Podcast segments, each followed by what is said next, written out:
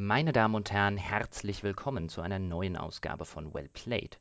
Und Sie hören es schon, die heutige Ausgabe ist eine ungewöhnliche, deshalb ein paar Takte auf Deutsch vorneweg.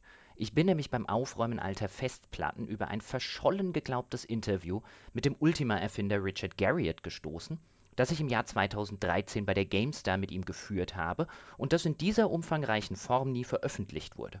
Jetzt habe ich mir das komplette Interview nochmal angehört und festgestellt, dass die Themen so zeitlos und interessant sind, dass es sich mit einiger Nachbearbeitung ausgezeichnet für Well Played eignen würde.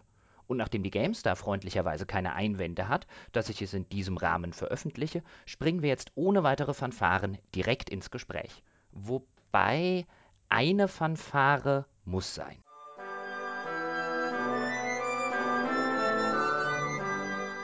Okay, Richard, let's start off with the origin of the Ultima franchise. Well, do you even know? Do you know about the, the what I often have described as the prequels to Ultima? I assume you're referring to Akalabeth, which was, I think, published in 1980 and is sometimes considered the Ultima Zero. And not just Akalabeth, but um, I actually have. I can send you some pictures of. I made these games on a teletype that, uh, of course, had no graphics by kind of definition of a teletype. That used um, you know, asterisks for walls and spaces for corridors and a dollar sign for treasure, but otherwise was basically a 10 by 10 tile graphic grid of a game as you moved around in the outdoors. So even before Ultima, I was writing Ultimas in, in my mind. So how did you get started? I mean, back in the 1970s and 1980s, especially the early 1980s, writing computer games was somewhat unusual, wasn't it? That's true. Um, and I feel very fortunate that uh, three things sort of happened all uh, together for me at the same time. Um, it it was in in my freshman year in high school. Uh, that was uh, the year the game Dungeons and Dragons was published. That was uh, the year that my sister-in-law handed me the first copy I'd ever seen of uh, the Lord of the Rings and uh, and that's also the first year uh, that I kind of bumped into these early computers, and so uh, those three things, you know, kind of went together uh, with obvious uh, results for me. Uh, but uh, but it really was sort of a, a fortuitous uh, three three things at a time event that kind of set me off on that uh, on that path. So, what did your parents have to say about this hobby? I mean, you're coming from a background, your father was a NASA astronaut, and here's the son writing fantasy computer games. Were they were they supportive of what you chose to do? Yeah, yeah, there was no question I was passionate about it, and there weren't that many. There, there weren't a ton of video games or computers out there, so there, there, it wasn't one of these things where parents could have much of the opinion of, oh, what's my child doing, wasting their time uh, playing these video games, because there weren't that many people doing it, and I was immediately because there were so video so few video games to consume. I was immediately a creator, just uh, so I was creating and consuming at the same time. Um, and so it was obvious to my parents I was doing something very passionately that was uh, uh, that had you know uh, at least creative potential. I don't think anybody, including myself, saw it as a business, um, but uh, but but but everyone recognized it immediately as uh, something that was relatively worthy. Um, but it was a shock to myself and my parents to watch how uh, those early games took off and began to, you know, first it was pretty cool when it paid for my used car. Then it was pretty cool when it paid for my college education. Then the big step was actually when it started doing so well that it became obvious that I really couldn't do that and finish my college degree. And so uh, it was actually a pretty big deal to, to consider, you know, dropping out of college to go make games for a living. What point exactly was that where you had to choose between making games or attending college? It was uh, with Ultima 3 was when I began to, and the transition wasn't even that clean. So Ultima 3, um, uh, I'd sold Ultima 1 through a company called California Pacific. I sold Ultima 2 through Sierra uh, it became clear that to really maximize this, that I should start my own company. Uh, my brother and I decided to go into business together, and so we started Ultima 3 in my parents uh, with, we started Origin by publishing Ultima 3 out of my parents' garage in Houston. but I still started taking part-time classes at the, the University of Houston uh, just to you know keep one finger in that door in case this game thing didn't work out. But uh, but pretty quickly my motivation to stay in school went to zero. So uh, so, so I just I just quit going back to classes ultimately. One could argue that the series really took off in terms of being that cult classic that it is these days with uh, Ultima 4, which you said was one of your favorite Ultimas of all time, I think.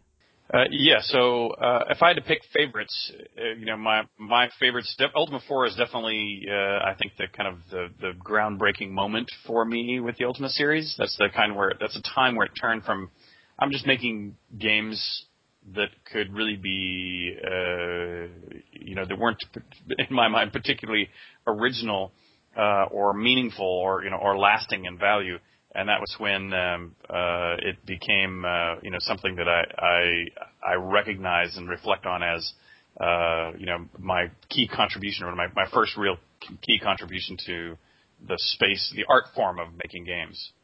But if you had to pick a favorite, what would it be? Yeah, so my my I, I usually just say if, if I'm pressed, I would say Ultima. If I had to pick one, it would be Ultima Four, but I really have three.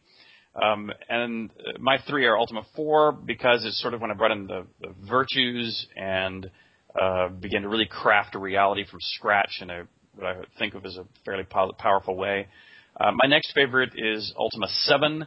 I think it's the most complete Ultima of the solo player games. It's the one that the world, the detail in the world, uh, you know, um, uh, you know, f- f- fulfills the, the, the, the vision that I would like an Ultima to aspire to. And then Ultima Online. Ult- Ultima Online uh, kind of fulfilled a destiny that Ultimas have always tried to do. You know, even the solo player Ultimas had a party of players uh, that were often uh, uh, playing together, and that was to simulate the multiplayer you know uh, uh, background that uh, uh, that I had with with games like Dungeons and Dragons, and so um, I was very very pleased that we could deliver an, a multiplayer game with Ultima Online. At this point, I, I have to ask about a specific Ultima game, namely Ultima 5, because it was the first Ultima game that I played. I, I bought it back then when I was, I think, 10 years old. I, I only understood half of it, and I needed a dictionary for that.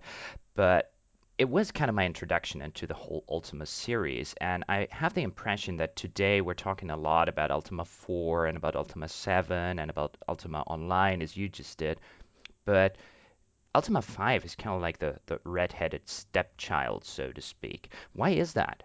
Yeah, interestingly, I you know when I, when I reflect on Ultima 4, even though I, I put it down as one of my favorites, I put it down as a favorite because of the pivotal moment that it represents. However, Ultima 5 I actually think is a much better game than Ultima 4 in the sense of if you if you contrast Ultima 4 and Ultima 5 together, in Ultima 4, most players of, of role playing games were accustomed to uh, you know just running around and killing everything they wanted to anytime they wanted to, and in fact that's still the way people play most role playing games. And uh, and it was sort of a big strange shift in uh, in Ultima 4 to enforce this, this this concept of virtues. But once you kind of figured that out, once you understood that uh, that you should you know be a nice guy, uh, the game wasn't particularly mysterious after that. In other words, you just were on your best behavior the whole time, and it was pretty obvious. You know, the good guys all said nice things, the bad guys all said bad things. It, there was no subtlety to the storytelling. It was pretty brute force once you've kind of figured that one major trick out. Um, Ultima 5 I thought was much better told um, in that in that I felt think that it, it represented the reality of good and evil a lot better. In that there, you know, uh, in, in fact, when I was writing the story, I was noting that if you watch, you know, in America, you know, there's lots of, uh, of TV evangelists, uh, for example, many of whom, in my mind, are there to make a buck, not because they're really trying to do necessarily any good in the world. And so I think there are, are a lot of people, uh, or, or, or similarly, you know, people on television who want to take your money to speak to your dead relatives uh, clairvoyantly, things of this nature. These are people who uh, I believe, understand they have no magical powers, but are literally uh, stealing money from uh, people who have uh, uh, dire uh, personal strife. So, so in what way does that relate to Ultima 5? Was Lord Blackthorn, who was the, the villain of the game, was he some sort of evil Tevengelist? Uh, not Blackthorn himself, uh, but there were lots of other characters. What I did is I, I introduced in Ultima 5 many characters who were more opportunistic in the sense of there were both characters who would say, "Hey, I'm here to help you," but in fact they'd be stealing from you in the end or turning you over to the bad guys. And on the other hand, there were people who were you know starving or desperate who were aligned with the malevolent forces who could be who could be uh, rescued, who could be uh, you could uh, show the path of virtue and and really bring them back into the light, so to speak. And so, and I think that's much a much more interesting game to play when uh, you know you don't just uh, make an immediate assumption as to somebody is good or evil, but rather uh, you know you you have to uh, constantly be uh, you know you, you shouldn't you should neither discount or discard the people who seem to have no immediate value to you, uh, nor should you uh, assume that just because somebody says they're here to help you, that they are here to help you. Uh, and so I, I like the story of Ultima 5 a lot more than I like the story of Ultima uh, 4, if you get right down to it. Uh, speaking of this moral ambiguity, the, the avatar, the, the main protagonist of the Ultima series and the alter ego of the player, he's not morally ambiguous, is he? Uh, correct. Yeah, well, in fact, because don't forget, the avatar is supposed to be, you know, the, if you think of the term avatar, um, you know, one of the things I'm proud about is the fact that the term avatar is now so commonly used in gaming to be your projection into a virtual world. Uh, but really, Ultima 4 was the first time that was done, where uh, and and where I found the word avatar was in the Sanskrit meaning uh, of the incarnation, the physical incarnation of any particular belief or philosophy, usually meant to be the physical manifestation of a deity on Earth. And and I thought, well, not only is this your avatar is your projection into that world, but it, but more specifically for the story of Ultima 4, I said uh, what you're aspiring to be is not just the avatar of yourself from Earth into this virtual world, but uh, but uh, but just as importantly, uh, that you're striving to to represent the purity of these virtues. In how far, and and speaking about later Ultimas as well, maybe, was that a conscious decision? I mean, if we compare the Avatar to, let's say, Commander Shepard from Mass Effect, then you have with Commander Shepard a very well defined character, a character which already has a certain personality and certain personality traits, and I can change that as player nuances. But I have to work with what the writers are giving me in many modern role playing games. And in, in Ultima games, the avatar always was kind of like what I projected into him and only that. Was that was that a conscious thing to do? Absolutely. That's very purposeful. And that but that, that started with Ultima 4. And but there was a very important reason that I did that. And by the way, I I uh, I I am not by any means arguing against games where you embody any particular avatar.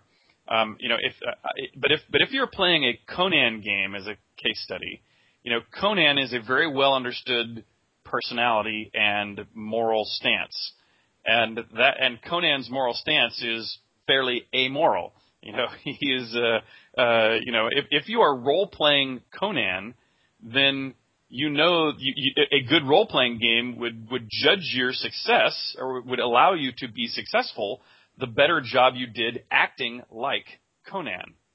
And so uh, you know you should uh, drive your enemies before you in, with steel. If you're playing a Conan game, you shouldn't be successful if the way you play it is uh, as a politician. Can't we all just get along and be friendly to each other? If, if you follow my meaning. But what I was trying to do is I was trying to create a game saying I'm going to judge you. You, you really, the human from here on earth. I'm going to judge you on your actions. So I don't want you to have the excuse of I'm role playing Conan, and so of course I'm going to act like Conan. No, no, I want you to act like you. I'm judging you and your personal deeds. If you kill someone, it's because you did it. It's not Conan. It's not you're not you don't get the excuse of your role playing Conan. It was important to me that you're role playing yourself. So one could argue that Ultima isn't, in the literal sense of the word, a role-playing game because I'm not role-playing. I'm playing myself. Uh, the, no, I think that's a, you make a very good point. Um, you know, for example, um, I, I kind of split up role-playing games into two general categories.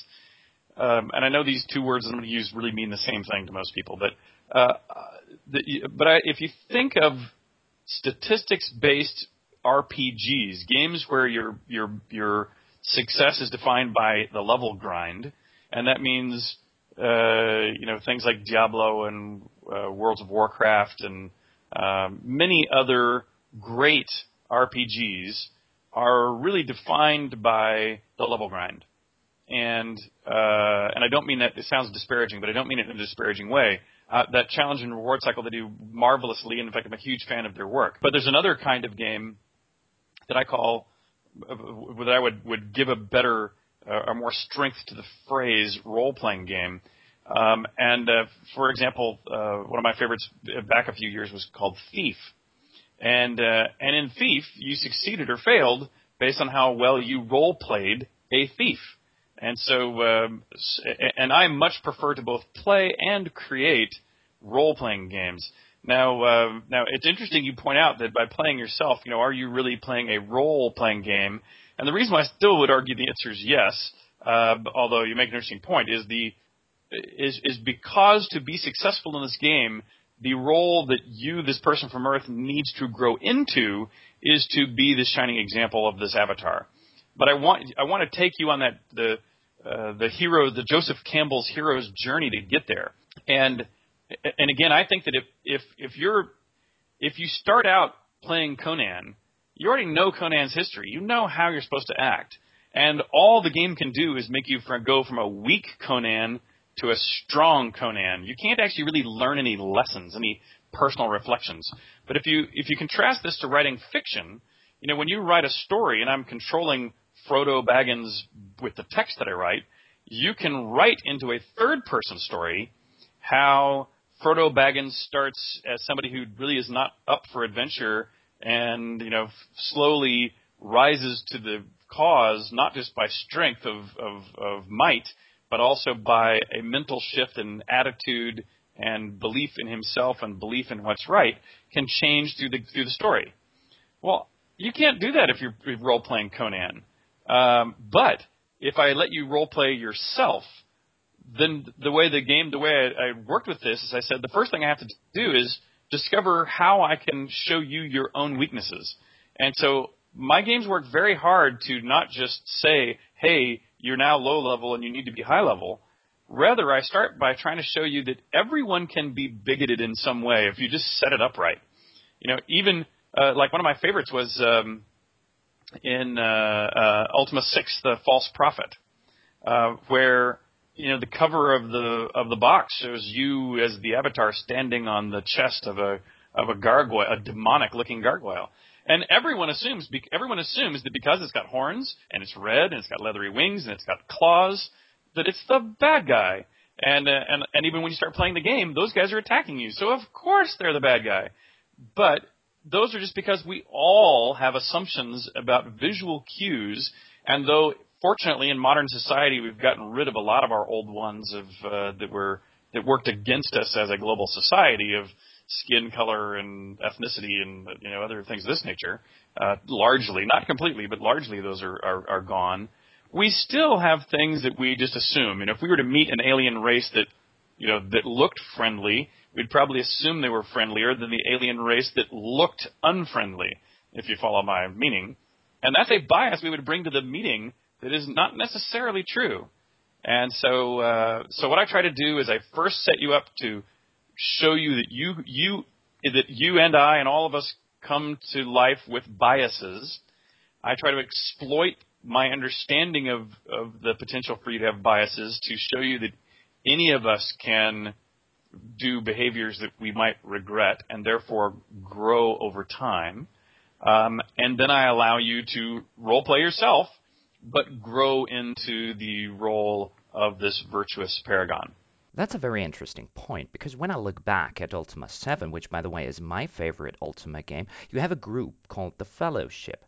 And at first glance, the Fellowship isn't evil. In fact, they are helping people. They are helping to make things better for everyone. And as a player, I'm biased against them, but not because they are doing anything evil, but simply because they are undermining what I did in previous Ultima games. They reject the virtues and I impersonate the virtues. So I'm biased against them, not because they do anything particularly evil at the beginning, but simply because they're different. Right.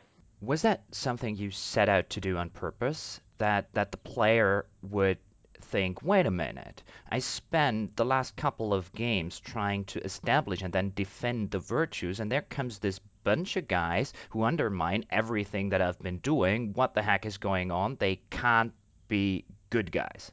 Right, you're exactly correct.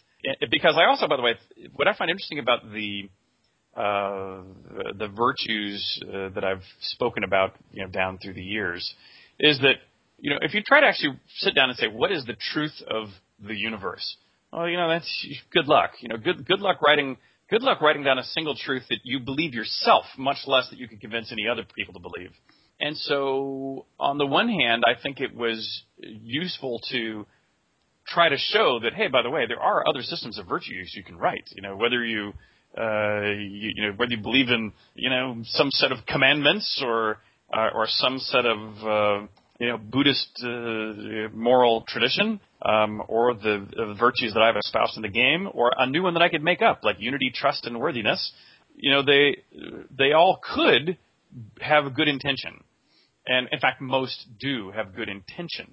There are few people that purposely use them for ill intent. But by the way, I think there are some people who do use them for ill intent. Um, you know, I would argue that there are a number of more modern pseudo religious cults that people have used both ancient and new, you know, moral rationale to justify statements that allow them to gain followers and power that not only I think are just fundamentally, you know, not good for the general populace, but I believe that the creators also understood that that these were not truth with a capital T, and they were doing it more out of to be self-serving than to serve the community. Are we talking about Scientology here? because the uh, the Fellowship sect in Ultima Seven does seem to have a lot of obvious parallels with Scientology. Uh, yes, that is the the first and foremost on my on my mind at that time. Exactly with Scientology. In fact, I've become a collector of Scientology paraphernalia just over this this, this moment in time and this issue. There's Scientology paraphernalia.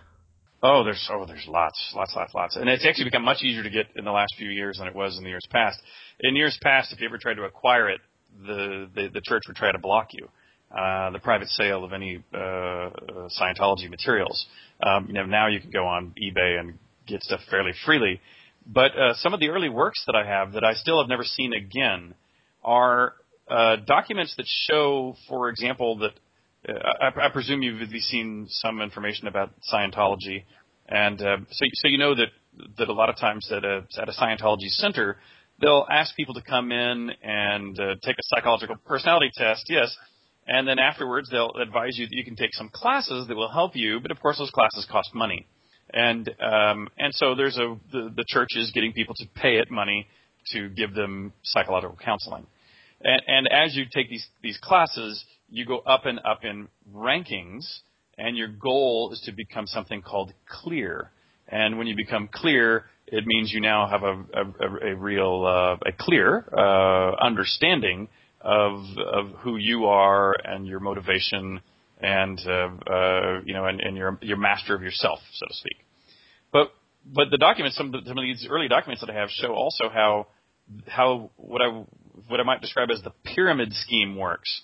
So that, you know, there's a period of time where you go through paying for classes, but then once you get to a certain level, you're now on the receiving end of the economic spectrum.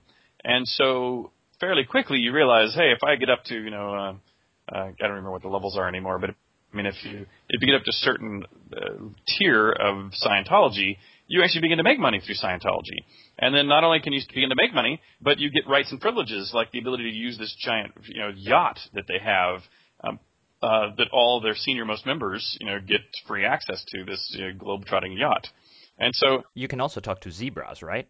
Yeah, exactly. That's right. That's what Boston Legal said. Yeah.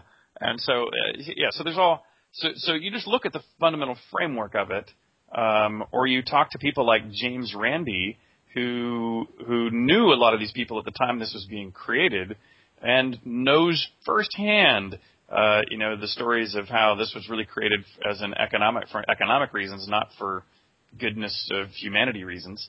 And um, and you know, you really, you know, it, it really makes you reflect on, and even, and even if my analysis of of Scientology is too harsh, which you know I I don't think it is, but you know uh, you know, but even if I'm wrong, uh, the point is, I, I do believe that it, uh, that in general, uh, this sort of thing uh, can and does happen. Speaking of Ultima 7 and the Fellowship sect, I have to ask about the connection to Electronic Arts, because throughout the game, there are numerous allusions to EA being evil. For instance, you have two of the main villains of the game who are called Elizabeth and Abraham, and if you take their initials, you get EA. Then there are three generators that you have to collect in the course of the game. And if you take these three generators, their shapes, and you put them together, you get what was back then the Electronic Arts logo. So one could argue that by alluding to EA via the fellowship, which in turn alludes to Scientology, you are kind of comparing Electronic Arts to an evil sect. Was that intentional? Oh, that that part, that con- that connection was not intended. Um, however, calling EA the evil empire was intended. Uh, but by the way, it was. But we were working with EA, by the way, at the time, and so we did this with the full understanding and support of the of the senior executives of, of Electronic Arts. Oh, absolutely. We we were part of EA at the time, and so. Um, uh, but EA already had the rap in the general public of being described as the evil empire and we em- we embraced it. We we thought it was hilarious, and we thought, uh, you know, while I don't think EA is literally was or re- is today literally evil, you know, in many ways they did some things that were, you know, not you know pissed off a lot of people in the community, including occasionally pissed off us. And so and so we thought that you know that the moniker of being called the evil empire wasn't completely undeserved.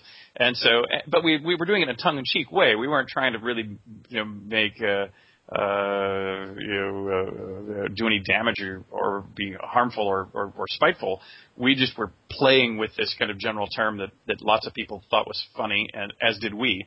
And so, uh, so yeah, we we very upfront put EA in as the evil empire.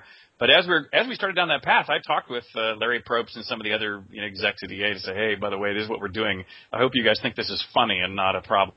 And I said, oh yes, we think it's funny, so go right ahead. Oh, I I didn't know about that part because according to my information, Origin was acquired by Electronic Arts after you published Ultima 7. Is that wrong? we were let's see let's look at those dates because uh, we were we were already even before we were published we were in an affiliated labeled uh, dealing. So hang on a second. Let me look at those dates. We were acquired in '92. So let's see, publish. Yeah, and and so it may be that we hadn't consummated that deal, um, but we were already by the by the time we were working on it, we were already uh, in discussions and working with them uh, prior to that. So so so uh, I'm, I'm sure there. Yeah, if, if the deal didn't close, that's pos- quite possible. Uh, it's the 16th of April, 1992. Uh, yeah, that's a good question. You might be right.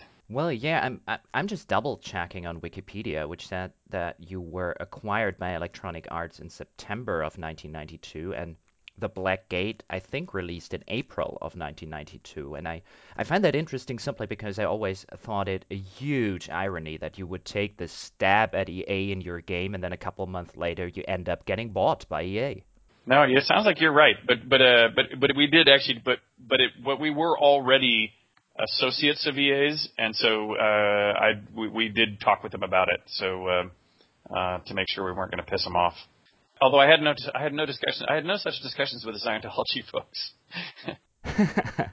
did you did you ever get any hate mail or any hate calls from the Scientology Church or Scientology members? Sadly, no. And, and I say sadly no because uh, it's interesting that if you look back at Ultimas, in fact, I have an Ultima 3 magic book somewhere around here.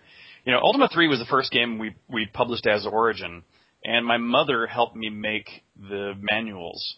And if you look at the two magic books, there was a wizard magic book and a cleric magic book. They uh, I can't remember off the top of my head. I can't reach it from where I'm sitting, but uh, one of those two magic books had on one of its pages these these uh, words written out, which were like the names of demons that I found out of a supposedly real magic book, um, and words of power and gods also that I found in a supposedly real magic book. Because I did a lot of, you know, I wanted to I wanted to make my magic books feel as theoretically real as possible.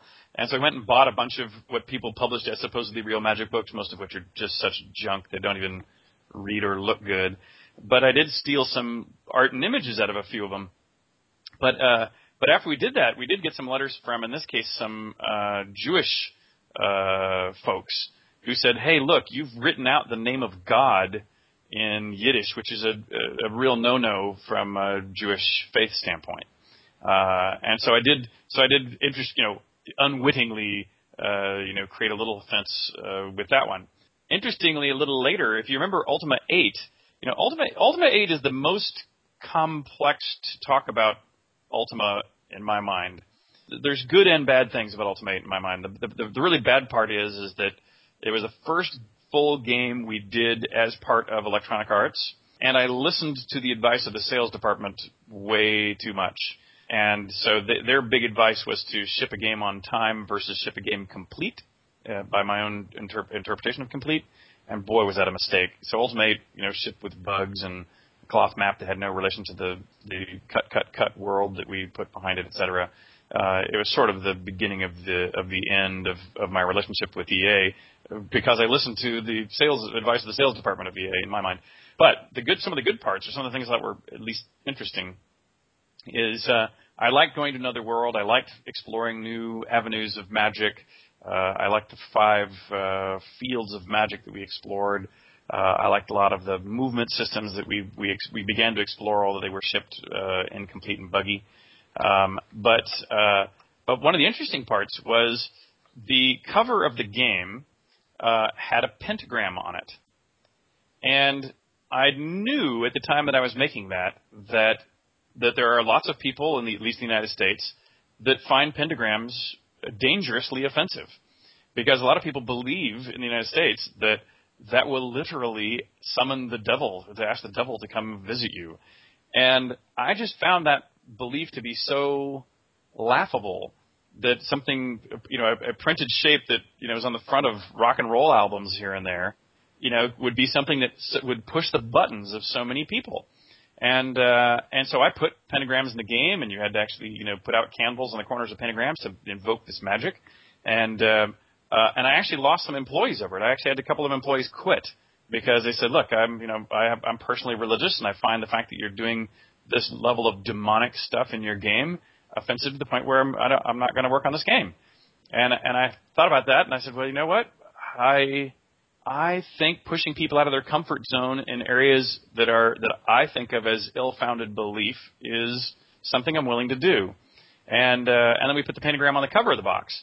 And interestingly, a number of retailers, you know, Target or Walmart or something, said we won't cut, we won't take it. Uh, they made us either put some places made us put a paper wrapper around the pentagram so you couldn't see it, and then we eventually made a second version of it that didn't even have the pentagram on the front of it.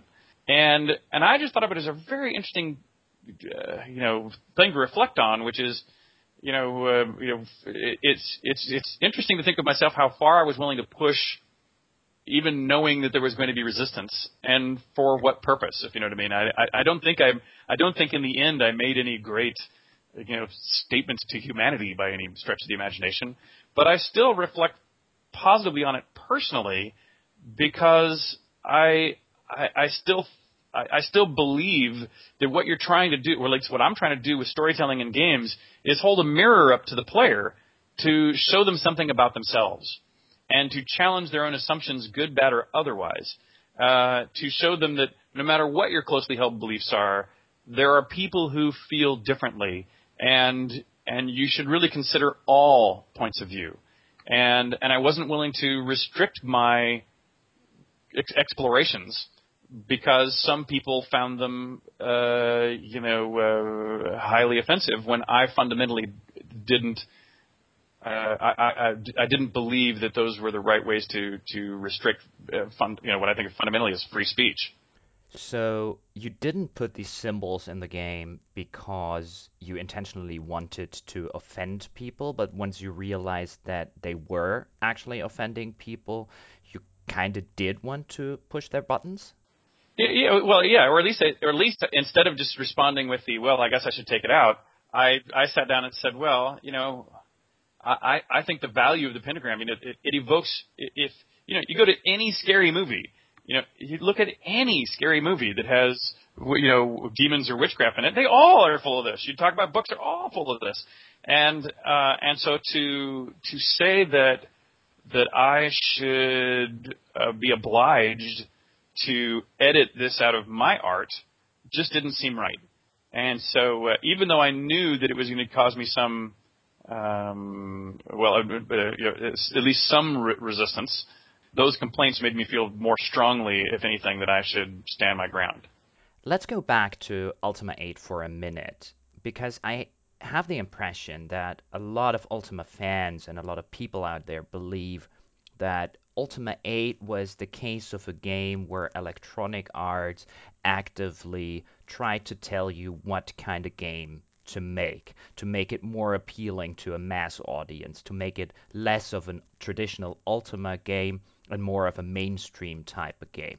How big in reality was the influence that Electronic Arts took over the design of the game?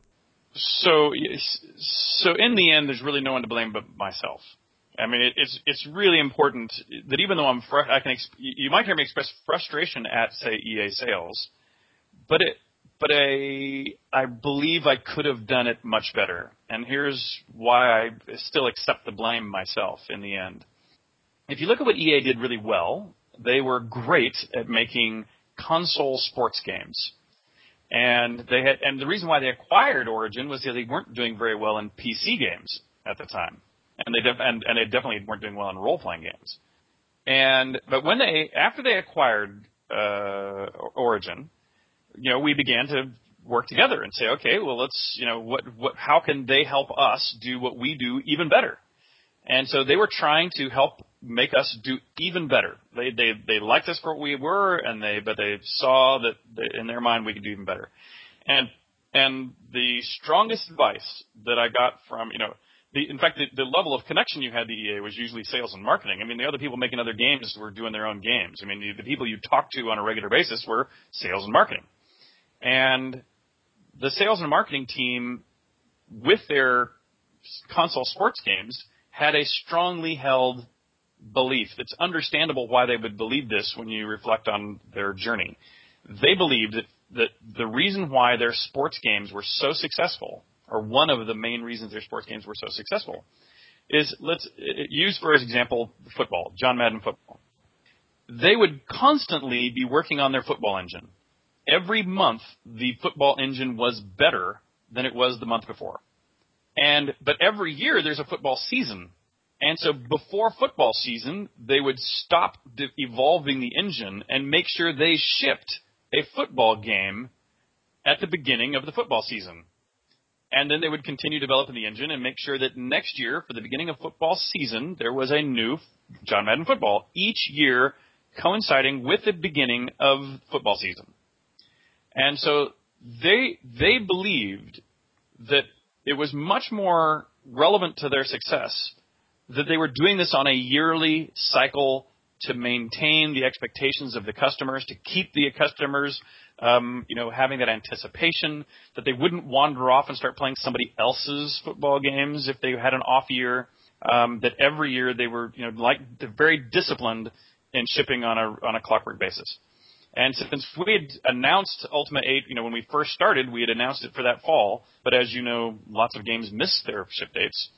Um, most Ultimas have missed their ship dates, but they but they said, look, Richard, we think that making making this shipping for this Christmas is far more important than if you wait until next spring to ship it with the other two continents you want to have put in, to ship it in with the other, you know, 30% of the story that you want to add in. They said, we think you will actually lose more people by drifting off to competitors than you will lose by not having that extra content you want to add into the game. So we highly recommend you find a way, no matter what, to ship by this Christmas. And, you know, they had just bought us. They were, they were paying all of our salaries. Um, you know, they had data to back up that statement that they made. And so even though I had doubts by all means, I went along with it. And, you know, I, I could have said, no, uh, screw you, I'm going to go my way. But, and, and I, I have no idea what would have happened if I did, by the way. I mean, that, that might have been the end of my uh, tenure with EA right there. Who knows? But, um, uh, but the point is, you know, we had that debate and argument, and and so I devoted myself to getting the game out for that that original Christmas. But, but as I reflect on it, that was a terrible mistake, terrible mistake, um, because to make we did ship that for that Christmas, but we did so by cutting so much of the game that the cloth map was no longer relevant to the play world, that the story was fragmented in a way that it really made no sense, that some of the great new features, like we could have been, I think, Diablo before Diablo in the sense of some of the real time game mechanics and movement, but but it didn't come across that way because it was way too buggy and uh, cumbersome. We just hadn't refined it well enough. So if I'd really just if I had just waited six months to a year to ship Ultima 8, I think it would have been seen as one of the very best Ultimas. Um, instead, there are still some people who kind of see through the bugginess, or maybe got the the version with the patches um, where we fixed it after the fact. Um, but uh, but it but as a launch, it was the most poorly launched Ultima of uh, of the series. Even though its vision was very strong, I, I had a very strong vision, but was not uh, finished well. I find that interesting because I, to this day, I remember getting the game on the date that it was released in Germany and really looking forward to it and, you know, expecting the kind of game that Ultima 7 was, just in better and more beautiful and bigger. And what I kind of got was a lot of jump and run sequences, and they totally frustrated me. I remember that one place where you had to time your jump perfectly right, otherwise you would fall into the water and drown because apparently the avatar can't swim. And I, I just couldn't get this jump right, and I, I was sitting there and I was thinking, this isn't Ultima. Yes, exactly. And the and the patch we put on later, by the way, gave you targeted jump. I mean, that was where we were headed because that, the thing that was wrong with that jump is you always jumped whatever the distance was. I'll call it a meter, uh, or maybe it was two meters. You, you jumped two meters, period. No matter when you jumped, you jumped exactly two meters well, what we patched into is wherever you pointed, you jumped to exactly that spot. So it was trivial to jump. You just point, I want to jump to that rock, and then that rock, and then that rock. And either, he either didn't jump if he couldn't make it, or he jumped if he that was within his range of jumping. And so it, it went from a terrible feature pre-patch to a very nice feature post-patch in my mind. But you do still stand behind these features. You still think that Ultima 8 could have worked if you just had more time to put them all in and to polish them to the to the level where they needed to be. Because Ultima 8 obviously is one of these games that the die-hard fans of the Ultima series they really look down upon that because they say it's not a real Ultima game, it's not a real role-playing game. There's too many action and and jump and run passages. So you still stand behind the the fundamental concept of the game. Uh, yeah, yeah. So it, it, so the people were complaining about this feature correctly. The jumping in Ultima was terrible. I mean, that's that's a fact. But the jumping post patch, I think, was pleasant. And so I do think that the had we fixed it correctly, uh, at least it wouldn't have been seen as badly. That's for sure. Um, but anyway, we'll, we'll never know. We'll never know for sure how it would have been received. But uh, but the point is, I should have known better. It was you know it was bad on EA for for for giving me that advice, but more bad on me for uh, for taking it. You probably know what comes next, so might as well get it over with. What went wrong with Ultima 9? Um, well, so it depends what you so what do you mean by that question? So uh, in, in, the in the following way, I actually really like Ultima 9. The, if you so it depends if you, you're saying what what do I think is wrong with Ultima 9 or why did Ultima 9 not uh, sell as what what is the what is the what specifically are you asking? So here's the deal. I actually like Ultima 9. I'm the only person on planet Earth I've ever met who really likes Ultima 9. But it does have that reputation, that very toxic reputation of pretending to be the Ultima that gets it again after Ultima 8, the Ultima that brings the series back to its roots, back to where it belongs, and then fell short. Yeah, and so so I like Ultima 9 also, but I'll let me give you a little context for that. So you may have heard the story about how hard it was for us to get Ultima Online started. We had been, you know, we'd been wanting to do a multiplayer Ultima. We used to call it Multima for years and we constantly were in talks with people like AOL to even do a dial-up bulletin board service type Ultima Online.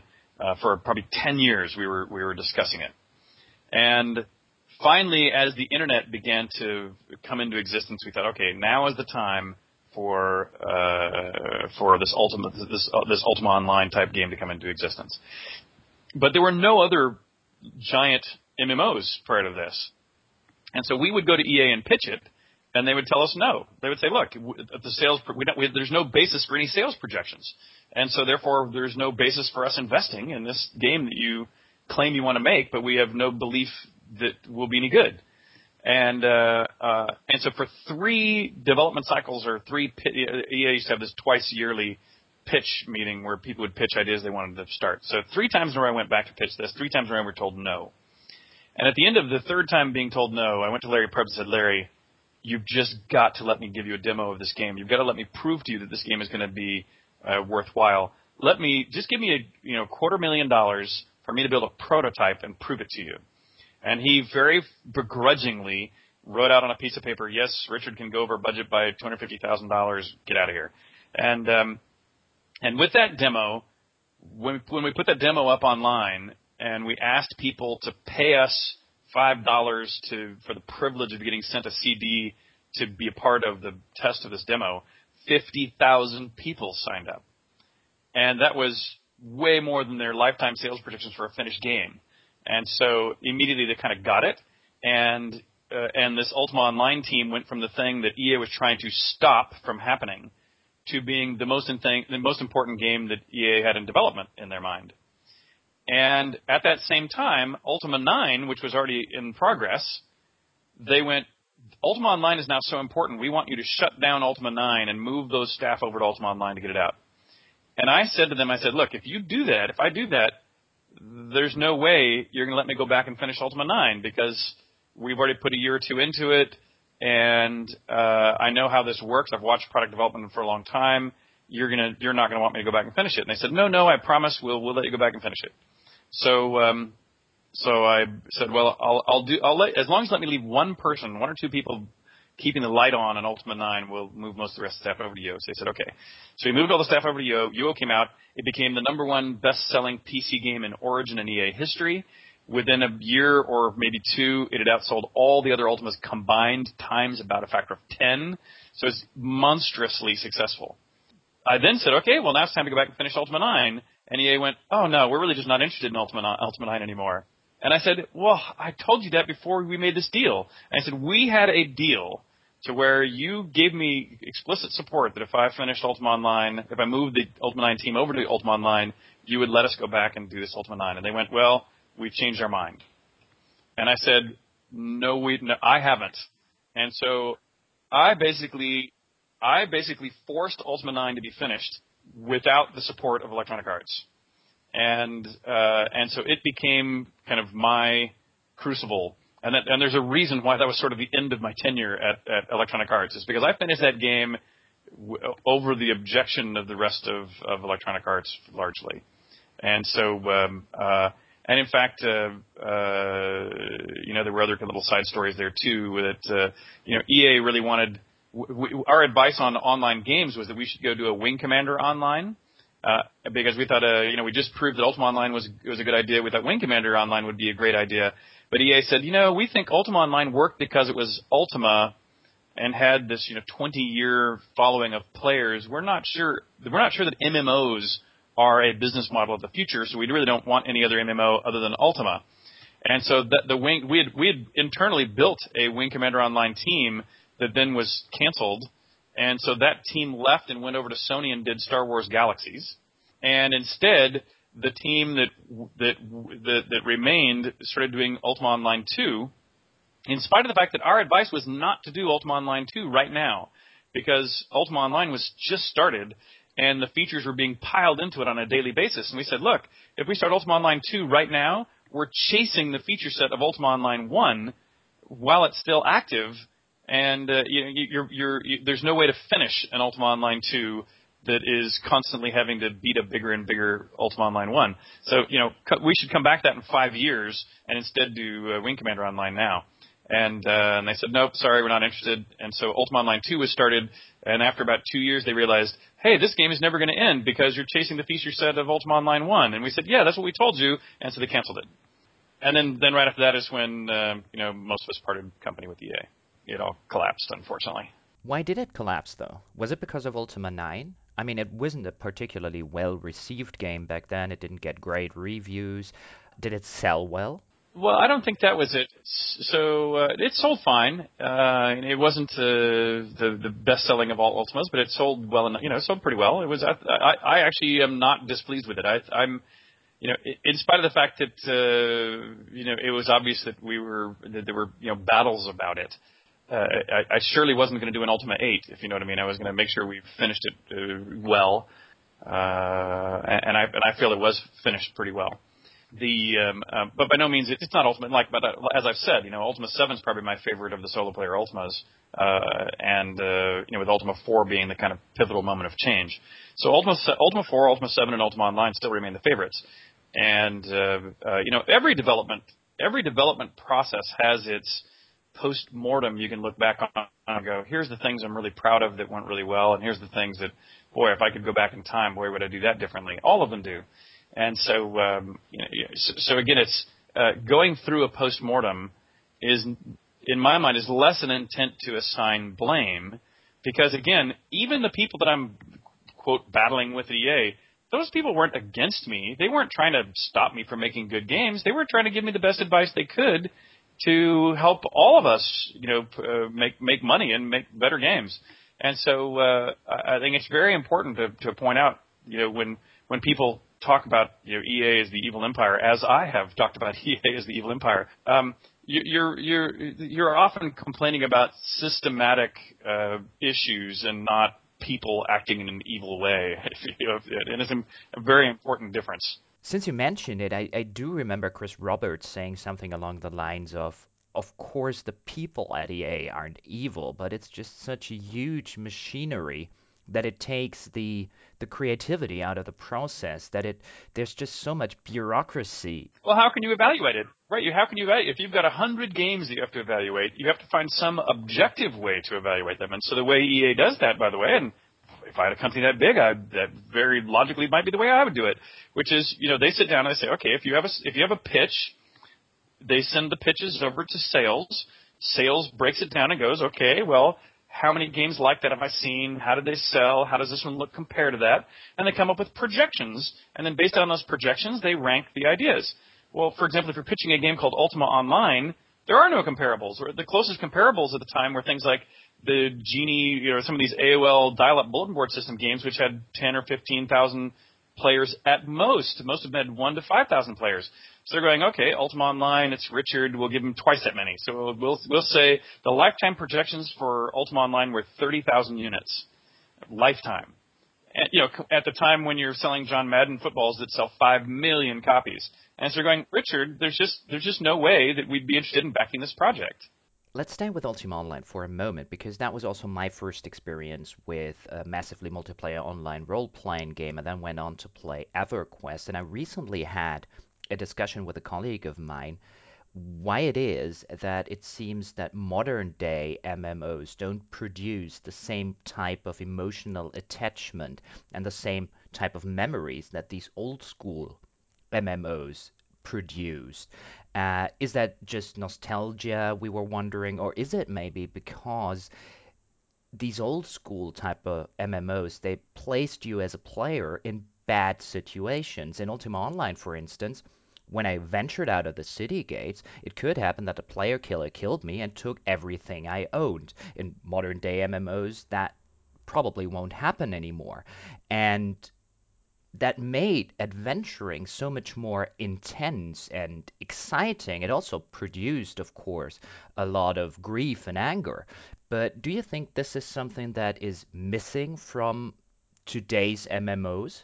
Yeah, very interesting question and uh, very complex to answer because uh, because I agree with you. First of all, I fundamentally agree that that those emotional memories, which are really important uh, and really powerful, uh, you know, lead you back to another aspect of game design. You know, if you think of, let's suppose you're in a game where you're trying to reach level five. Well, once you know you're looking for level five, you, you kind of wish you were there. I mean, you're happy to go through an adventure or two to get there, but once you realize, okay, I've kind of sort of done it, now I just want to be there. Now it feels like work, and when it begins to feel like work, pretty much everybody goes, gee, if I were going to redesign this game, if I'm going to give some adv- advice to the to the creators, I'm going to tell them to make it easier because I've already gotten to the point where I kind of wish I was there. Are we there yet? But what that fails to realize is that if you pretty if you dumbed the game down, so to speak, or if you made it easy enough to where once most people or a significant number of people felt the okay, I'm kind of done now, can we be there? If you actually do that, uh, you'll discover that um, that uh, uh, that the game is now so easy that most people get bored and, and walk away. And and we're having that similar problem right now with Shroud, Strata the Avatar. You know, we have two kind of camps of players. There's the camp of players that go the the, the PKer camp that's going like, woohoo! It's we're back. We're going to play the next Ultima Online. I sure hope they give me the fully open PK ability because I want to go kill everybody. And then we have the role players who are going like, dude, you know, the one thing I sure hope you don't do in this game is let people come into the nice farm that I've built and decorated my house, and I don't want them to come and kill me, take all my stuff, r- spread my blood all over, uh, uh, you know, the the floor and bake pies out of my guts. You know, they're going like, that's the one thing I really hope never happens. Well, and the and the to me the truth lies somewhere in between. You you really can't have the PKers prey on newbies or on people who know for a fact that they really want to just set up a little pub in a safe zone. But why can't you? I mean, that's what you did with Ultima Online, and it was massively successful, wasn't it? Well, but but but you, but but people are failing to realize that Ultima Online did have safe zones. The safe zone, but but but what the but the problem with Ultima Online was the safe zones were inconsistent and often, and the rules around them were often exploited because of our early entry in it, into it. And part of it was fun. Like I, I still to this day love telling stories about, for example, that even though the towns were supposedly safe, people found very clever ways to do things like put a teleporter right in the front door of the bank so that when you had a big pile of gold and you'd walk your first step into the into the bank and the roof popped off, at the same moment you could see the inside, you were standing inside a teleporter that teleported you out in the woods, and then all of a sudden there were, you know, 50 people around you ganking you to take all the treasure you just brought back. And and that is fun. yeah, I distinctly remember that was one of the reasons, or maybe the main reason, why back when I played Ultima Online, people weren't meeting in the bank, but they were meeting on top of the bank building. Yeah, no, I agree. But that's also though why I think that we have to find ways to make the uh, uh, you know while while a surprise is is often fun, we have to we have to find the right balance because it is absolutely also true that in UO, UO is not World of Warcraft. World of Warcraft is far more successful than UO. UO was massively successful, but it was not the most successful. In fact, it was the first big success of an MMO. But you know, but EverQuest ultimately came to be bigger, and uh, so did uh, World of Warcraft ultimately became bigger. Um, and so I don't think Ultima Online was perfect, but there's a lot of things I want to get back to uh, from that era. Let's talk about crowdfunding for a moment. It's all the rage right now, and you yourself did a crowdfunding campaign for Shroud of the Avatar, which you are currently developing. And I've read quite a lot of times comments to the effect that said, why does this guy need a crowdfunding campaign? He flew to space. He built himself a castle. Why the heck does this guy need our money to develop games? Okay, so, uh, so, so first of all, the quote castle that people uh, think about, you know, I built that 30 years ago, and the trip to space, uh, to be perfectly frank and honest, I mean, well, I so I built the, the company that flew me to space. I built that company. I mean, I, I started the company. I'm one of the co-founders of the company, and I was originally slated to be the first customer to fly with the company that I made so that I could go to space. But that's when the internet stock market crashed, and with it went all my net worth, and so I couldn't take that first seat. I couldn't afford that first seat anymore because I was broke. I had to stop building a house, the new a new house that I still have not built. I had started a new house and I had arranged this trip to space. And with the internet stock market crash, all of my money was in the internet internet stocks, and you know, I, you know, I, I didn't like go bankrupt, but I, I I had to stop building the house, and I had to sell the seat to to go to space. So, uh, uh, if you don't mind me asking, but how much did you lose? Tens of millions, and uh, and so then I had to go back and build a new company, make a sell a new company, and as soon as I had the money, I had to say I, I sat back and said, okay, I now have enough money to go to space, or I have enough money to finish my house and live very nicely for the rest of my life. What is more important to me? Well, and I said, look, I already have a nice house. I don't really need a house. Uh, you know, I, I can still make games. You know, I'm I'm, I'm not going to starve to death. But this, but I've already lost the trip to space once, and and the, and who knows what the who knows if all you know. The, in fact, the price has gone up since I did it. Uh, I couldn't I, I couldn't have afforded the price today, even back then. And so I spent the vast majority of my net worth to go to space. And so, because that was some, my life dream, I'd been doing all this work to try to pull off that trip. And so I'm very pleased and proud of the fact that I managed to pull it off. But most people think I'm a billionaire, which has never been true. And uh, of course, I've been doing well, and I'm still doing well. But you know, I wouldn't have you know, I have other investors in Portalarium. If I didn't need other investors, I wouldn't have gone and raised money through other investors. If I didn't need crowdfunding, I wouldn't have gone and raised crowdfunding. Um, so, um, um, so, so, so yes, it is absolutely necessary for us to be able to complete this game to to go to the audience.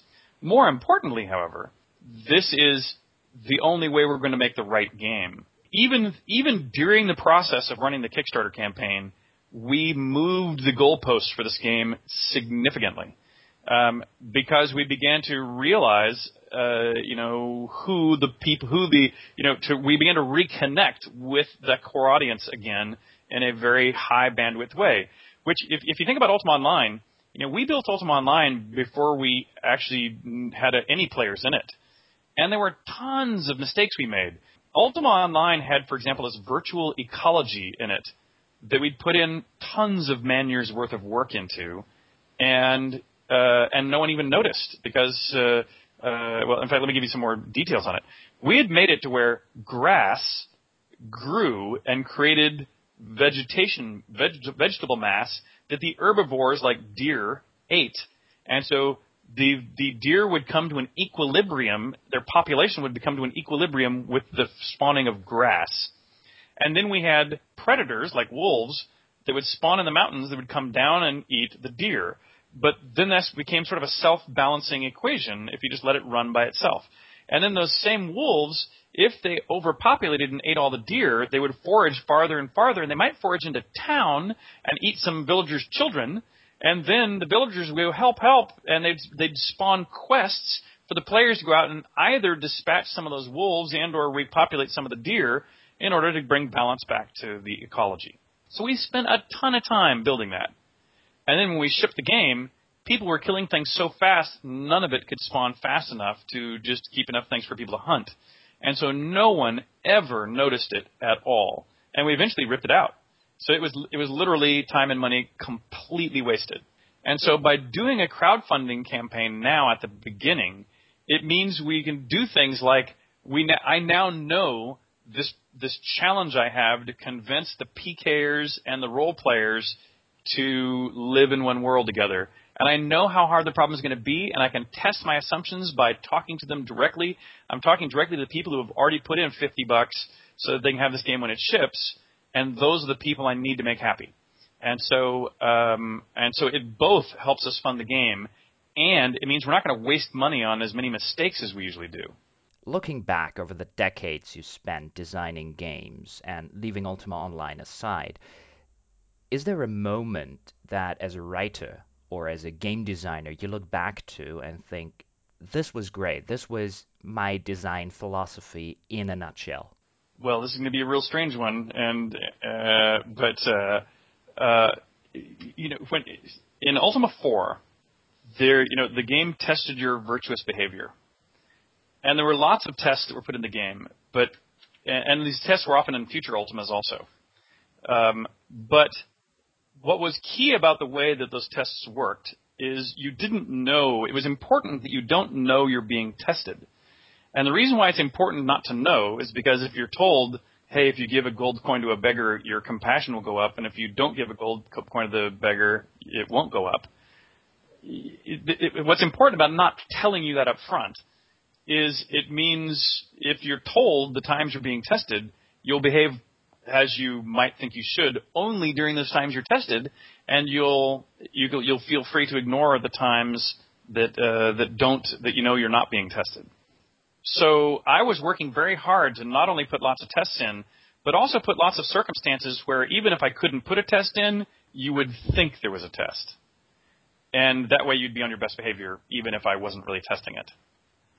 And and so I would do a lot of things like um, there was a dungeon room in Ultima 4 where the character that was spawned, the, mon- the monster that was spawned at the other side of the room, was a doppelganger of yourself.